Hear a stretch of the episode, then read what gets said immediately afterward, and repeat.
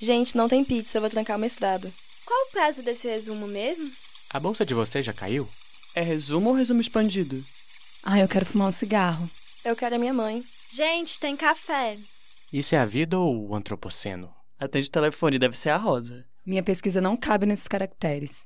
Será que essa chuva vai inundar a gente de novo? Gente, estou vivendo ou apenas lendo textos? Alguém faz café, por favor? Eu só quero férias. Vocês viram a última do governo? Oi, gente. Eu sou a Mimi, mestranda do PPKS UNB. Oi, gente. Eu sou o Brunner, doutor em antropologia e atualmente professor substituto na UNB. Esse é mais um episódio do Conversas da Cata, seu podcast de antropologia mais irreverente. Vou logo avisando que vocês encontram as referências de tudo que a gente vai dizer lá na descrição do episódio e nas nossas redes. Recentemente chegou até nós documento sobre um curso a ser criado pela Fundação Nacional do Índio, a FUNAI, certificado pela Polícia Federal. Esse curso teria status de pós-graduação lato sensu, de 480 horas em cinco módulos. Importante mencionar aqui também que ele ainda não foi aprovado, mas, de acordo com o documento, ele visa atender especificamente às necessidades formativas de agentes públicos que lidam diretamente com questões antropológicas e sociais em suas frentes de atuação, ou seja, todo o pessoal que trabalha com questão dos povos indígenas, com demarcação de terra, né, abre margem para a gente pensar isso. Como requisito final para adquirir o diploma especialista em antropologia, basta um TCC de 20 a 30 laudos. Muito bizarro! Se a gente pensar que para se tornar doutora são no mínimo 10 anos de estudo. Então, esse documento gerou bastante indignação no nosso meio, e a proposta desse curso chamou muita atenção também por estar vinculada a pessoas ligadas a um projeto religioso fundamentalista. Além disso, Lembramos também do contexto da pandemia. A falta de políticas eficazes de combate à Covid tem custado a vida de grandes lideranças e guardiães e guardiões do conhecimento.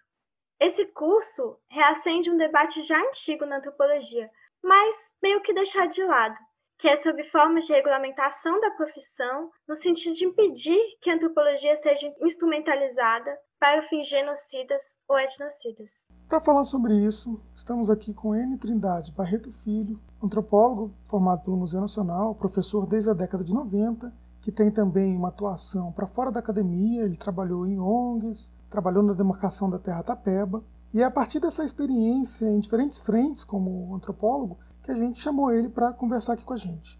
Enio, muito obrigado por ter aceito esse convite.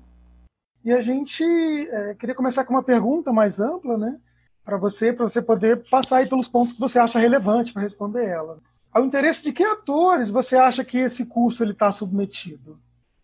Antes de tudo, queria agradecer o convite, a oportunidade né, de estar conversando aqui com vocês hoje no Conversas da Cata.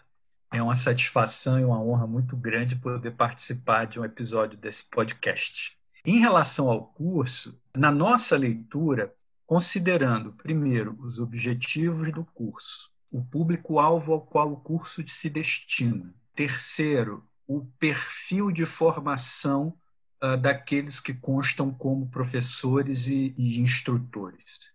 E, mais importante do que tudo, a conjuntura né, política, em especial o que se poderia tentar entender como uma política indigenista do governo Bolsonaro, na minha leitura, e não só minha, de outros colegas, o curso ele tem o objetivo claro de tentar bypassar as exigências e, digamos assim, quase que a forma rotineira por meio da qual tradicionalmente se compôs os grupos técnicos de identificação de terras indígenas, sob a coordenação de antropólogos e antropólogas formados e formadas em programas de pós-graduação estrito senso em antropologia, seja em nível de mestrado, seja em nível de doutorado. O decreto 1775 e a portaria 14 é, de 1996, eles são muito claros em exigir que a coordenação do grupo técnico de identificação seja feita por profissional da área de antropologia com formação e competência, se possível, naquele grupo, né, cujo território, aquele povo cujo território vai ser identificado. No atual contexto político, primeiro, de paralisia absoluta, total, completa de procedimentos de reconhecimento de direitos territoriais, procedimentos demarcatórios, e considerando o trabalho né, de monitoramento que o Ministério Público Federal vem fazendo, as recomendações que emitiu, bem contra a pressão política do movimento indígena, esse curso aparece como uma tentativa de bypassar essa exigência ao tentar formar e dar esse título né, de especialista em antropologia para um conjunto de servidores, seja da FUNAI, seja do Ministério da Justiça, para que esses servidores possam, eventualmente, do ponto de vista formal, não necessariamente substantivo, é poder coordenar grupos técnicos de identificação de terras indígenas. Na nossa leitura, é basicamente isso a que o curso se destina. Eventualmente, considerando a presença né, de teólogos com experiência e prática missionária, é, seja na coordenação, seja na função né, de professores e instrutores de curso, nós somos levados também a uma outra interpretação de que, eventualmente, o curso também estaria a serviço de etiquetar com, com essa formação, né, especialista em antropologia social, antropologia cultural, pessoas para as quais antropologia ou uma eventual formação em antropologia seria apenas instrumental para objetivos outros, que não tem nada a ver com a dinâmica propriamente disciplinar. É, serviria de maneira apenas instrumental para atingir outros fins. Então, do meu ponto de vista, é isso que está em jogo nesse curso.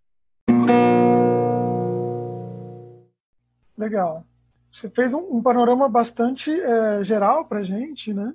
Com, com, os atores todos em jogo, né? Eu acho que falar dessa, desse objetivo instrumental para pessoas que que tem uma, uma função missionária, né? então se a gente está num momento em que ideologicamente tem pessoas é, dentro do Estado, tanto como militares ou, ou, religiosos fundamentalistas que têm colocado um projeto de, de, outros momentos na relação com indígenas, né? Você poderia falar um pouco mais para a gente desse, como é que você considera esse objetivo instrumental que a antropologia pode ser usada, principalmente num caráter mais missionário, né? Vou, vou usar aqui um outro exemplo, é, não necessariamente da antropologia, porque talvez isso se evidencie melhor numa outra disciplina coirmã da antropologia, que é a linguística, do que da antropologia propriamente dita. Então, nada impede né, que uma pessoa tenha objetivos missionários, e aí eu estou falando né, objetivos de proselitismo e conversão religiosa do gentio, é, é ainda muito em termos né, de uma nomenclatura e de um,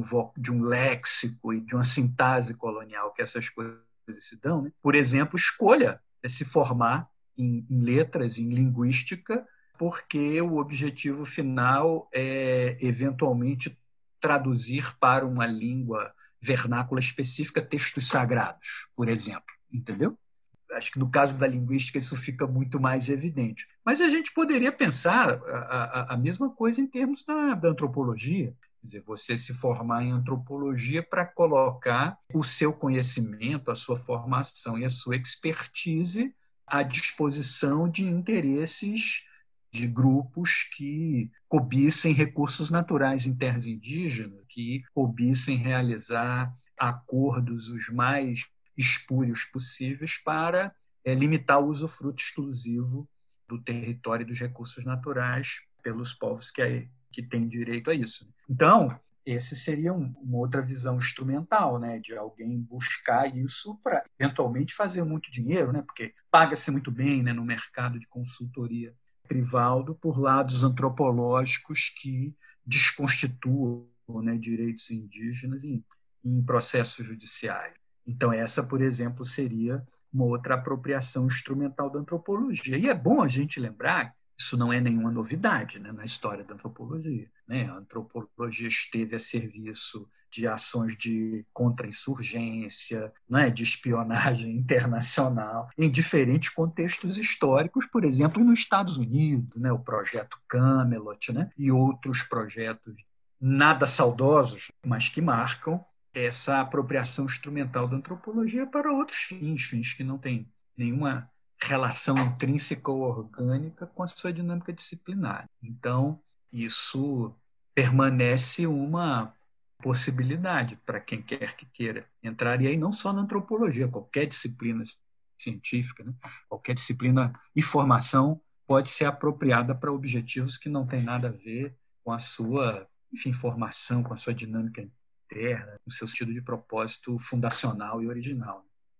Aí eu acho interessante mencionar que, mesmo com uma formação, né, tipo, reconhecida pela Associação Brasileira de Antropologia, antropólogos e antropólogos não estão isentos, né, de agir, podemos dizer, de má fé, assim, contra as populações com as quais faz pesquisa e tudo mais, ou, enfim, agir para esse tipo de projetos. E aí, pensando que mesmo que esses cursos ou profissionais não estejam sendo reconhecidos pelos seus pares, até mesmo sendo rechaçados por coletivos, pela Associação Brasileira de Antropologia, que é o que você chega a chamar de regulamentação informal, né? No seu artigo na revista Altera. Mas, assim, o que isso significa na prática, essa regulamentação informal? Porque essas pessoas, tendo reconhecimento do governo, ou sendo né, colocadas nessa posição, acaba que é, não temos muitos meios né, de controlar ou de impedir que essas ações aconteçam. Não, isso você está coberta de razão, Mimi, é isso aí. Quando eu uso essa expressão né, de regulamentação informal, é porque, basicamente, o que, que acontece? A ABA, a Associação Brasileira de Antropologia, ela é uma sociedade científica. E, não obstante, recentemente, eu digo nos últimos 10, 15 anos, ela tenha aberto um espaço para o reconhecimento de uma dimensão técnica do trabalho antropológico, ou seja, não exclusivamente acadêmica, e isso é evidente em uma série de mudanças estatutárias que ocorreram na associação, principalmente de 2005 para cá. Não obstante isso, ela permanece sendo uma sociedade científica, ela não é um conselho profissional ela não é um colégio como ocorre em alguns países hispanohablantes, outros países da, da, América Latina que tem essa figura do colégio de antropólogos, que é uma coisa já meio que intermediária, né? ou, ou híbrida, né? de sociedade científica e grêmio corporativo profissional. É, a aba não é isso, por definição, e nem aspira a ser, entendo eu, a partir da minha experiência, e eu não acho necessariamente isso ruim. É, assim como a gente tem em outras áreas do conhecimento, a gente vai ter essa bipartição, a gente vai ter as sociedades, digamos, e as associações científicas e os conselhos regionais. Biologia é um desses casos. Qual é o biólogo que paga o Conselho Regional de Biologia CRB? Basicamente, são os profissionais que trabalham no mercado de consultoria, em estudos de impacto ambiental e tal. Não necessariamente são as mesmas pessoas que estão na universidade, nos institutos e nos laboratórios de pesquisa produzindo. Para dar um outro exemplo, para a gente pensar também né, a partir de outros é, referenciais. É, a mesma coisa em, em, outras áreas. Uma coisa, por exemplo, é o, é o Conselho Federal de Arquitetura, outra coisa é o Instituto de Arquitetos. Entendeu? São organizações distintas e tal. Mas aí o que, que acontece? Pela ausência de regulamentação da profissão, o estatuto da aba e as definições ali contidas e os acordos formais que a aba tem ou entidades da esfera pública acabam emitindo sinais para a sociedade mais ampla de quem são as pessoas reconhecidas como profissionais plenos no exercício. E isso basicamente está lá no estatuto, que é o sócio efetivo. Quem é o sócio efetivo? O sócio efetivo ou é uma pessoa que tem uma formação mínima de mestrado, ou, não tendo uma formação mínima de mestrado, tem uma larga e significativa experiência técnica profissional como antropólogo, via de regra, ah, na esfera pública. Então, é isso. E por esse tipo de critério, né, esse é um guarda-chuva bastante generoso, eu diria. Cabe um bocado de gente aí embaixo. E caberia, eventualmente, se a aba não fosse um clube, para você se associar a esse clube tem regras. Então, em princípio, picaretas de, das mais variadas estirpes e pessoas movidas de má fé podem se associar né, à associação, né, receber lá a sua carta de recomendação e, eventualmente, uma vez lá dentro, se utilizar do fato de estar dentro da associação para fazer o mal. Vamos dizer assim em bom português. Né? E isso está cheio. É, você pode ver E uma das formas, inclusive, de você diagnosticar isso é se a pessoa se apresenta como sócio da associação, porque dificilmente um antropólogo ou uma antropóloga né, vai assinar lá, botar né, sócio da aba. What the hell, né? Que diferença isso faz? É só quem está querendo comunicar alguma coisa vai colocar que é membro da sociedade científica para algumas circunstâncias seria um pressuposto e para outras seria absolutamente desnecessário. Né? É um pouco por aí, né? são esses sinais que são emitidos. Agora, num contexto de regulamentação, aí sim você deveria estabelecer né, um conjunto de critérios, mas que também não são limitantes. Se você pegar, por exemplo, o currículo de algum desses profissionais que estão envolvidos, da oferta desse curso, tem pelo menos um que não teria, em princípio, nenhum problema seja de se associar seja de ser reconhecido no marco de uma regulamentação qualquer que fosse. Até mesmo a definição formal dos requisitos de formação e de acesso ao reconhecimento do exercício de uma profissão, muita gente passaria. Muita gente, digamos assim, que a nosso juízo não deveria passar, mas passaria.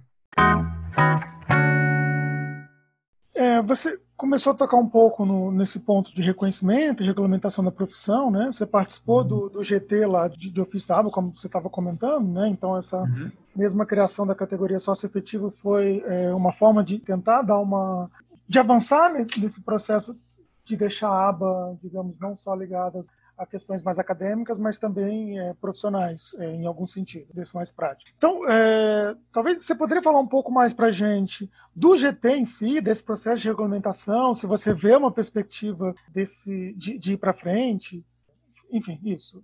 O, o, GT Ofício ele teve uma duração curta, ele correspondeu aos dois anos da gestão do professor Luiz Roberto Cardoso de Oliveira, após a qual esse tema da regulamentação da profissão foi trabalhado por diferentes instâncias internas à ABA, as mais variadas. Houve até um momento na gestão da professora Bela Bianco, que deu um destaque a essa discussão, que ela designou o vice-presidente da associação, que era nada mais, nada menos que o professor Luiz Fernando Dias Duarte, do Museu Nacional, para ajudar a tocar essa agenda. Né? Nesse momento, as discussões voltaram a uma certa efervescência, e isso é muito cíclico, né? isso vai muito de pressão dos próprios associados em relação ao tipo de destaque de dinâmica que se dá esse tipo de discussão. E mais recentemente, salvo melhor juízo, desde a gestão do professor Antônio Carlos de Souza Lima, duas gestões passadas, criou-se um comitê de exercício da profissão, que é o comitê meio que enfim, digamos assim, que organiza, né, que é meio que o, o fórum de debates interno para esse tipo de discussão, e que é formado basicamente por colegas, não, não necessariamente por colegas acadêmicos, né, mas por colegas que desempenham a função né, de antropólogo ou de antropóloga, na, basicamente na esfera pública, no INCRA, na FUNAI, no Ministério Público Federal, no Ministério da Cultura, no IFAM, enfim, vários outros órgãos e instituições né, que recrutam ou costumavam recrutar profissionais com formação em antropologia. Né? Mas, basicamente, o que eu queria dizer, assim, que eu acho importante, que, que o que eu aprendi nesse processo, porque quando o Luiz me convidou para coordenar, era uma coisa meio assim. Na época, eu trabalhava em ONG, tinha acabado, recém-saído, se eu não me engano, da universidade, estava trabalhando em ONG, que também é um espaço importante né, de exercício da nossa expertise. Há vários antropólogos que trabalham no terceiro setor e não só em organizações de apoio a povos indígenas, né, mas há inúmeros outros segmentos e, e, grupos sociais, defesa de direitos, enfim, os mais variados. Então, ele me chamou e, e, nesse processo eu aprendi muita coisa. E uma, algumas coisas importantes que eu queria destacar é a seguinte. A primeira delas é que quando a gente está falando em regulamentação da profissão, a gente está falando no controle sobre o exercício profissional. E esse controle sobre o exercício ele tem três dimensões. Uma das quais não se exerce controle, que é a dimensão da escolha. Qualquer um pode escolher fazer antropologia, de mal ou de boa fé. Não importa, isso aí a gente não tem como. Eventualmente, a gente pode controlar o acesso à profissão. Quando você diz, por exemplo, que só serão reconhecidos como antropólogos portadores de diploma de nível superior em antropologia ou em ciências sociais com habilitação em antropologia ou com área de concentração em antropologia, etc. Isso é uma forma de você controlar o acesso. Você diz, ó, daqui para frente só passa quem tiver esse passe, esse documento. Ah, e uma terceira dimensão do, do exercício do controle é, uma vez você sendo reconhecido como, como profissional por ter um título XYZ, é o controle sobre o exercício propriamente dito da prática profissional. E aí você só controla se você tiver um conselho. Não basta ter uma lei dizendo que né, serão reconhecidos como antropólogos os portadores desse tipo de diploma e tal, papapá, papapá, papapá você teria que ter, ou eventualmente fazer uma prova, ou apresentar um conjunto de documentos, ou sei lá o que, para ter o carimbinho e o seu número lá. Né? CFA, Conselho Federal de Antropologia, de natureza técnica, que você produzisse doravante num quadro como esse, certo? Teria um valor de um ART, de uma anotação de responsabilidade técnica seja relatório de identificação, seja o que quer que seja. É, o quadro não é esse, a profissão não está regulamentada. Então, nós não temos isso. Agora, o que eu estou querendo dizer é o seguinte: é no âmbito da existência de um conselho profissional que o controle sobre o exercício se dá. Ele não é mais o controle sobre a escolha, ele não é mais o controle sobre o acesso à profissão, ele é o controle sobre o exercício da profissão. Ok? Então é só com o conselho. E aí nós temos uma dificuldade grande, que é a seguinte: por definição, conselhos são autarquias. E é prerrogativa do presidente da República criar conselhos. Isso é um nó. Já era lá atrás, quando a gente estava discutindo, você imagina agora, no atual conselho. Então, não tem, por exemplo, qualquer projeto de lei de regulamentação que tenha êxito, sucesso, seja aprovado e venha acoplado com ele a criação de um conselho, se isso passar no Congresso, esse é um veto que, se for vetado pelo presidente, o Congresso se voltar para o legislativo, como aconteceu agora, né, com a profissão de historiador, né, houve um veto integral. Então, esse veto cai. E a gente tem retrospecto, a gente fez um levantamento né, na época, um assessor parlamentar que era especialista no assunto desenvolveu, a pedido de uma colega nossa, a Marcianita Sprandel, um estudo, e a gente ficou pasmo, porque, de fato, você tem uma tendência no Brasil, e isso independe de perfil ideológico, de governo, a um entendimento, digamos assim, liberalizante, né, de livre exercício da prática profissional. E que o controle ele, e, portanto, a regulamentação só seria exigido naquele caso de exercício profissional que tenha a ver com o respeito à vida. Então, tipo medicina, por exemplo, né, profissionais da área médica. Então, tem toda uma regulamentação lá, salvo o melhor juízo do artigo 5 da Constituição, que disciplina isso, né? Quer dizer, que você tem que atender qualificações profissionais, né? Que a lei exige, nesses casos em que aquela profissão ela tem um rebatimento em termos de repercussão para a segurança e para a vida das pessoas. Nós poderíamos argumentar, por exemplo, de que o exercício da profissão do antropólogo, né, no contexto, por exemplo, de algumas carreiras da esfera pública, né, ele é, é o exercício da expertise antropológica nesse contexto estaria intimamente ligado à vida, à saúde, à liberdade e à segurança dos chamados grupos formadores da sociedade brasileira. Inclusive, é um termo que aparece na Constituição. Basicamente, por quê? Porque, por meio da prática profissional, a gente estaria, por exemplo, reconhecendo e garantindo direitos coletivos desses grupos. Então, isso justificaria a regulamentação da profissão de antropologia. Esse, inclusive, é o nosso argumento básico para a regulamentação. Mas, para isso, a gente precisa ter um conselho. Sem o conselho, a gente não consegue exercer o controle sobre o exercício, sobre a prática profissional. E não fazendo isso, a gente não consegue eliminar aqueles que conspiram contra, por exemplo, o nosso código de ética. Não sei se eu respondi, mas eu não queria deixar de passar isso, né? essa ideia dessa tripla dimensão em que se entende né? o exercício sobre o controle da prática profissional, ao qual estaria ligado a regulamentação da profissão de antropologia.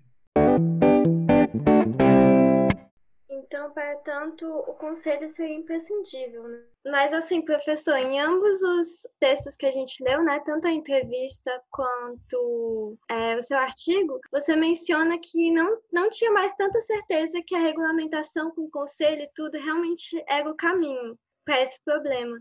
É, nesse meio tempo, você tem pensado em outra alternativa? Ou, enfim, em que pé que está essa, essas reflexões? Na verdade, é, eu mesmo não tenho pensado muito no assunto, embora eu ainda participe de um outro coletivo, que é o pessoal da APROA, né, que é a atuação né, dos profissionais em antropologia e tal, que é um coletivo informal que reúne pessoas numa lista de discussão na internet, num grupo de WhatsApp, mas tem toda uma dinâmica né, que está relacionada a isso e que incide a aba por via desse comitê a que eu fiz referência antes, que é o comitê enfim, do exercício profissional em antropologia. Bom, então, eu estou falando só por mim. Agora, é uma demanda de um segmento né, de colegas nossos que atuam profissionalmente, principalmente na esfera pública, mas também na iniciativa privada, de que nós retomemos né, fortemente esse debate e concluamos o debate, não só em termos de um debate, né, mas que efetivamente avancemos na direção da regulamentação. Bom, isto posto, se isso refletir um desejo coletivo nosso, a questão passa a ser outra. Como é que a gente se articula para incidir politicamente? No âmbito do legislativo, eu não tenho nem muita dificuldade de achar que a coisa possa caminhar, inclusive porque nós teríamos, pelo menos aí, no atual contexto, vários parlamentares, tanto na Câmara dos Deputados quanto no Senado, que se predisporiam, por exemplo, a apresentar um projeto de lei com base numa minuta e numa exposição de motivos que nós elaborássemos. Quando eu digo nós, eu digo nós, a ABA, a PROA e todo mundo né, que entendesse que esse é o, o caminho. Então, no âmbito dos legislativos, eu não vejo maiores dificuldades, inclusive que a gente possa realizar audiências públicas, entendeu? Aprimorar o projeto de lei e tudo isso caso esse seja o caminho que de fato a gente queira seguir. Agora, isso vai depender, na minha leitura, de um compromisso e de um envolvimento forte da nossa parte, para a gente evitar que o projeto seja capturado por forças que, digamos assim, gostariam de que a profissão fosse regulamentada em, em outros termos e imaginar alguma coisa que eu acho inimaginável como é que a gente incidiria politicamente no poder executivo para assegurar a criação do conselho profissional. De fato, no atual contexto, eu considero isso Nárnia. Tipo, abrir a porta daquele armário e entrar no mundo da fantasia. Eu não vejo possibilidade disso acontecer. Então, eu acho que assim dá para caminhar bem no legislativo. Essa caminhada pode até ser brecada no executivo, mas se voltar o legislativo derruba o veto e a profissão passa a ser formalmente reconhecida. Agora o que eu falei, fica pendente, ficaria pendente a criação de um conselho para que o exercício da atividade profissional fosse controlada na sua, no seu exercício mesmo. Né? Ficaria pendente a criação de um conselho, porque eu não imagino por razões as mais variadas, desde o fiscalismo regressivo, né, absolutamente é, estapafúrdio, que a gente tem hoje, e também pelos interesses né, que, econômicos que esse governo representa. Né. Não veria nenhuma possibilidade disso. Agora, no legislativo, eu até acho que a gente teria um cenário até melhor do que acho que na legislatura anterior, tenho a impressão, para a tramitação de um projeto dessa dessa natureza. Teríamos muita dificuldade, teríamos gente querendo capturar essa discussão né, para dar uma outra direção, mas isso depende também da gente estar organizado para incidir politicamente. E, claro, dos coletivos de antropólogos hoje existentes, desde a ABA a outros, efetivamente vestirem a camisa e quererem incidir politicamente para evitar capturas nefastas do processo. E é, essa é a minha dificuldade, galera. Super afim, mas eu vejo isso ainda circunscrito e limitado a um determinado grupo, sabe? Então, por exemplo, quando aparece essa uma proposta de curso como essa, né, que andou circulando aí da FUNAI com regulamentação da Polícia Federal, as pessoas se descabelam, né? Ah, mas que absurdo e tal, parará, parará, parará. A questão é como é que a gente transforma essa energia do descabelamento completo em incidência política qualificada, sem perder energia. Transformar a energia dessa indignação que a gente tem em relação a essas iniciativas espúrias num processo de incidência política qualificada para regulamentar a profissão. Acho que esse é o desafio para mim. E aí me vem o outro desafio, que é pensando que tem um discurso que é muito compartilhado pela sociedade de forma mais ampla e que ultimamente a gente tem visto até nas notas da FUNAI, de que indígenas precisariam do progresso, que isso seria melhor para eles, e que tipo de progresso envolvendo todos esses interesses da agropecuária, enfim.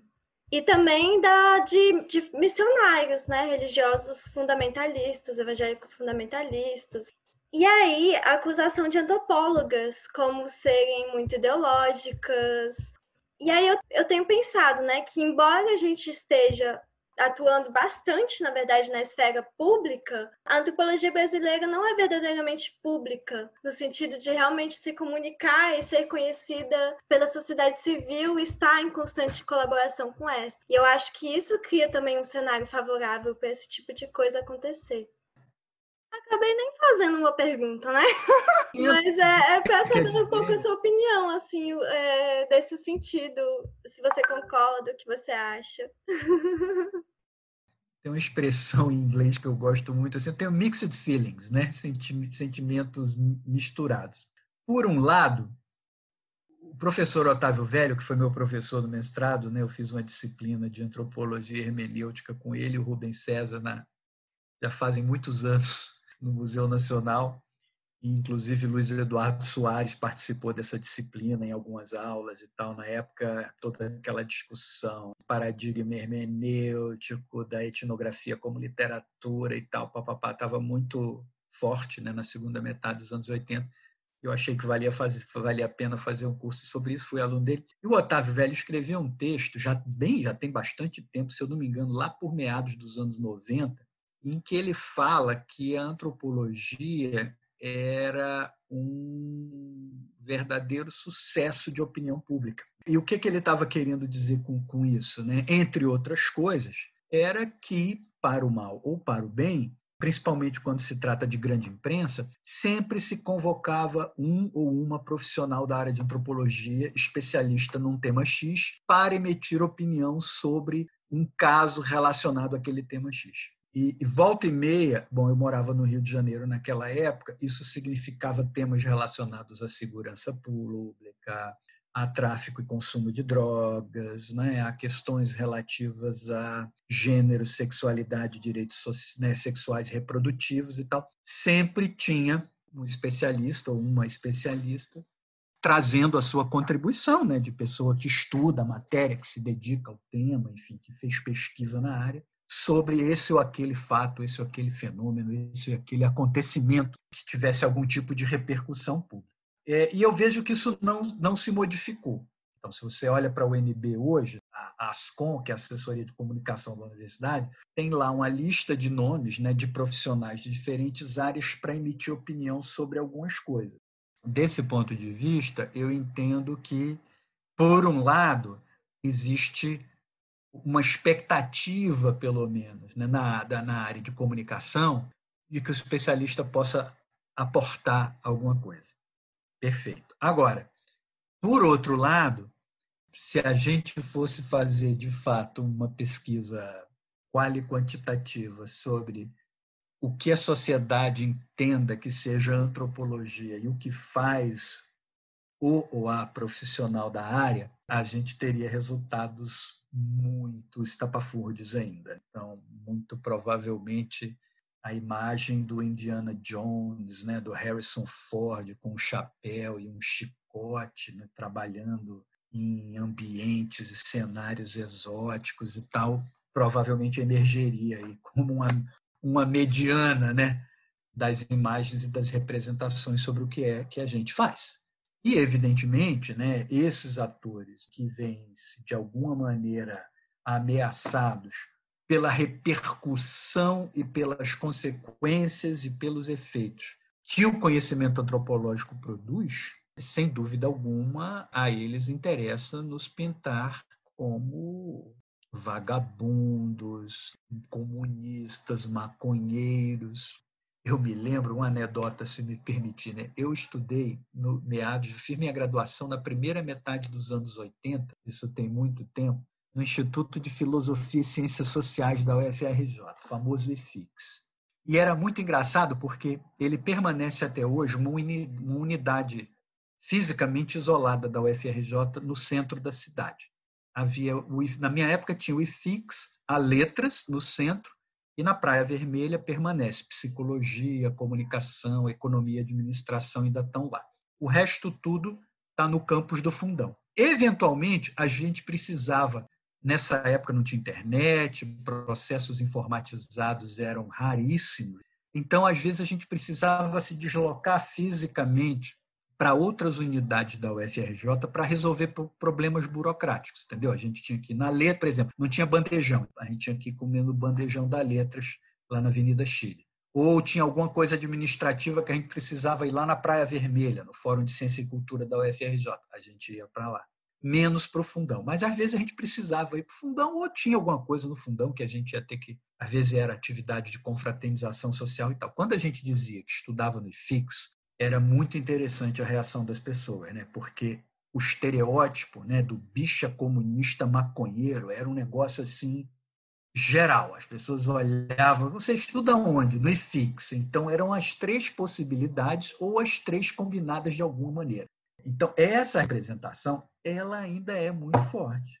E vocês não devem estar muito longe disso, porque a experiência de graduação e de pós-graduação de vocês é muito mais recente do que a minha. E eu imagino que essa visão do estudante, do profissional das ciências sociais, ainda é muito, muito marcada né, no senso comum da nossa sociedade. O que, de certa maneira, então, te dá razão. O quão pública efetivamente é a nossa prática profissional a tal ponto dela pautar a representação que os outros têm de nós. Eu acho que é isso que é a questão que você colocou, levanta, né?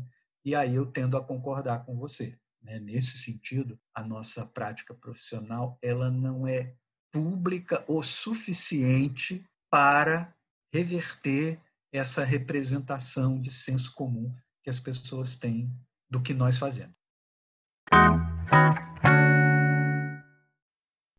Legal. Enio, é, a gente tem só mais uma última pergunta. Em alguma medida eu acho que você já respondeu ela em algum sentido, mas a gente coloca aqui que seria mais uma análise de conjuntura. Uhum. Se você acha que esse curso vai ser barrado ou não, se o Ministério Público Federal tem força para fazer isso. Claro que vai depender das nossas dinâmicas de atuação a partir dele, né? Como você estava dizendo, transformar essa nossa indignação em uma mobilização, né? O que, que você acha disso? E já aproveita, pode fazer alguma mensagem final, alguma coisa que você acha importante dizer para gente eu vou responder da seguinte maneira. Eu gostaria de ver esse curso de alguma maneira inviabilizado, porque eu acho que especialista em antropologia é uma etiqueta séria demais para a gente deixar na mão de qualquer pessoa utilizar, entendeu? E aí, quando eu digo pessoa, eu digo pessoa física e pessoa jurídica. Eu acho que tem uma responsabilidade importante em jogo quando você concede um título qualquer que ele seja. E esse título ele tem que expressar minimamente algum tipo de substância, algum tipo de conteúdo, algum tipo de formação que ele expressa.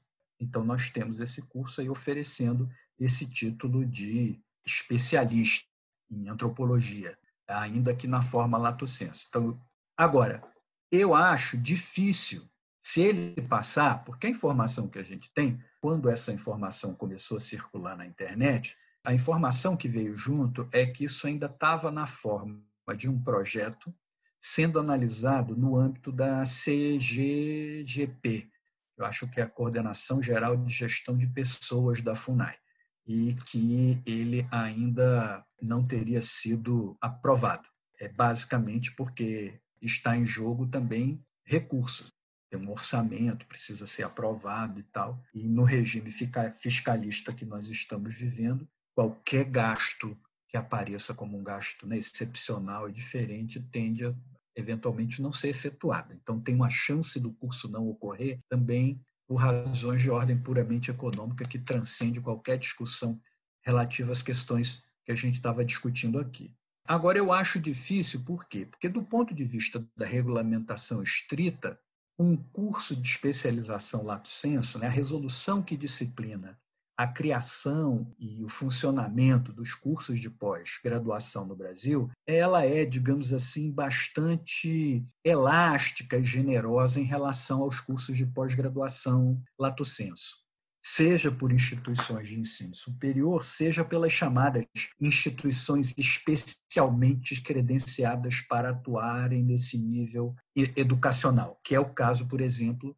desse setor de formação da Polícia Federal que parece que assumiria essa responsabilidade. E para você criar um curso de pós-graduação lato sensu, você não, não precisa de autorização, reconhecimento e reconhecimento do, do MEC. Né? É isso que diz a resolução que disciplina. Né? Esses cursos ele, eles independem de autorização e reconhecimento.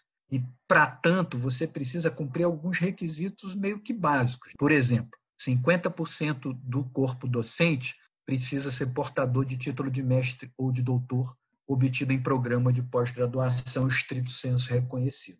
Se for esse o caso, eu não me dei ao trabalho de consultar detalhadamente né, os currículos das pessoas envolvidas, mas, esse é um, é, mas essa é uma possibilidade tranquila. Você tem um curso com 50% de mestres ou doutores, você pode fazer um só com mestres, inclusive. Então, eu acho difícil e do ponto de vista estrita, da regulamentação estritamente educacional, que o curso possa ser barrado de alguma maneira. Minha leitura pessoal com base no pouco que eu conheço de legislação de funcionamento dessas iniciativas e com o fato de eu próprio durante 10 anos da minha vida, ter trabalhado numa organização não governamental que oferecia cursos de formação e de atualização e de aperfeiçoamento de curta duração, não necessariamente oferecendo títulos reconhecidos pelo MEX, mas certificados. Né? Mas a gente sempre reunia um time de primeira, o reconhecimento era inegável pelos próprios pares, o que justificava, inclusive, a concorrência que havia em relação aos cursos que o IEB o IEB oferecia, na época que eu trabalhei lá e até antes né, disso. Então, eu gostaria que ele não ocorresse. Acho que ele não vai ocorrer por motivos financeiros, mas se estes forem superados, eu acho difícil que se barre, se consiga barrar essa iniciativa, já que, do ponto de vista educacional, em princípio, parecem eles cumprem os pré-requisitos, porque a legislação ela está muito pouco interessada de saber se existe um reconhecimento da iniciativa pelos pares ou pelas outras instituições que ofereçam cursos similares. Ela está preocupada com o tipo de composição que precisa ser dado ali, né, de ofertantes. A instituição que oferece né, tem que estar tá certificada. Então, se tiver em cumprir o requisito, você bota qualquer carruagem na rua. Então, é isso. Obrigado, Enio, por esse tempo aí com a gente, pela disposição. Eu que foi... agradeço a oportunidade. Então, esse foi mais um Conversa da Cata, seu podcast de antropologia mais irreverente. Sigam a gente nas redes. É isso aí, gente. Boga, boga, barrar essas atrocidades aí. Boga, boga.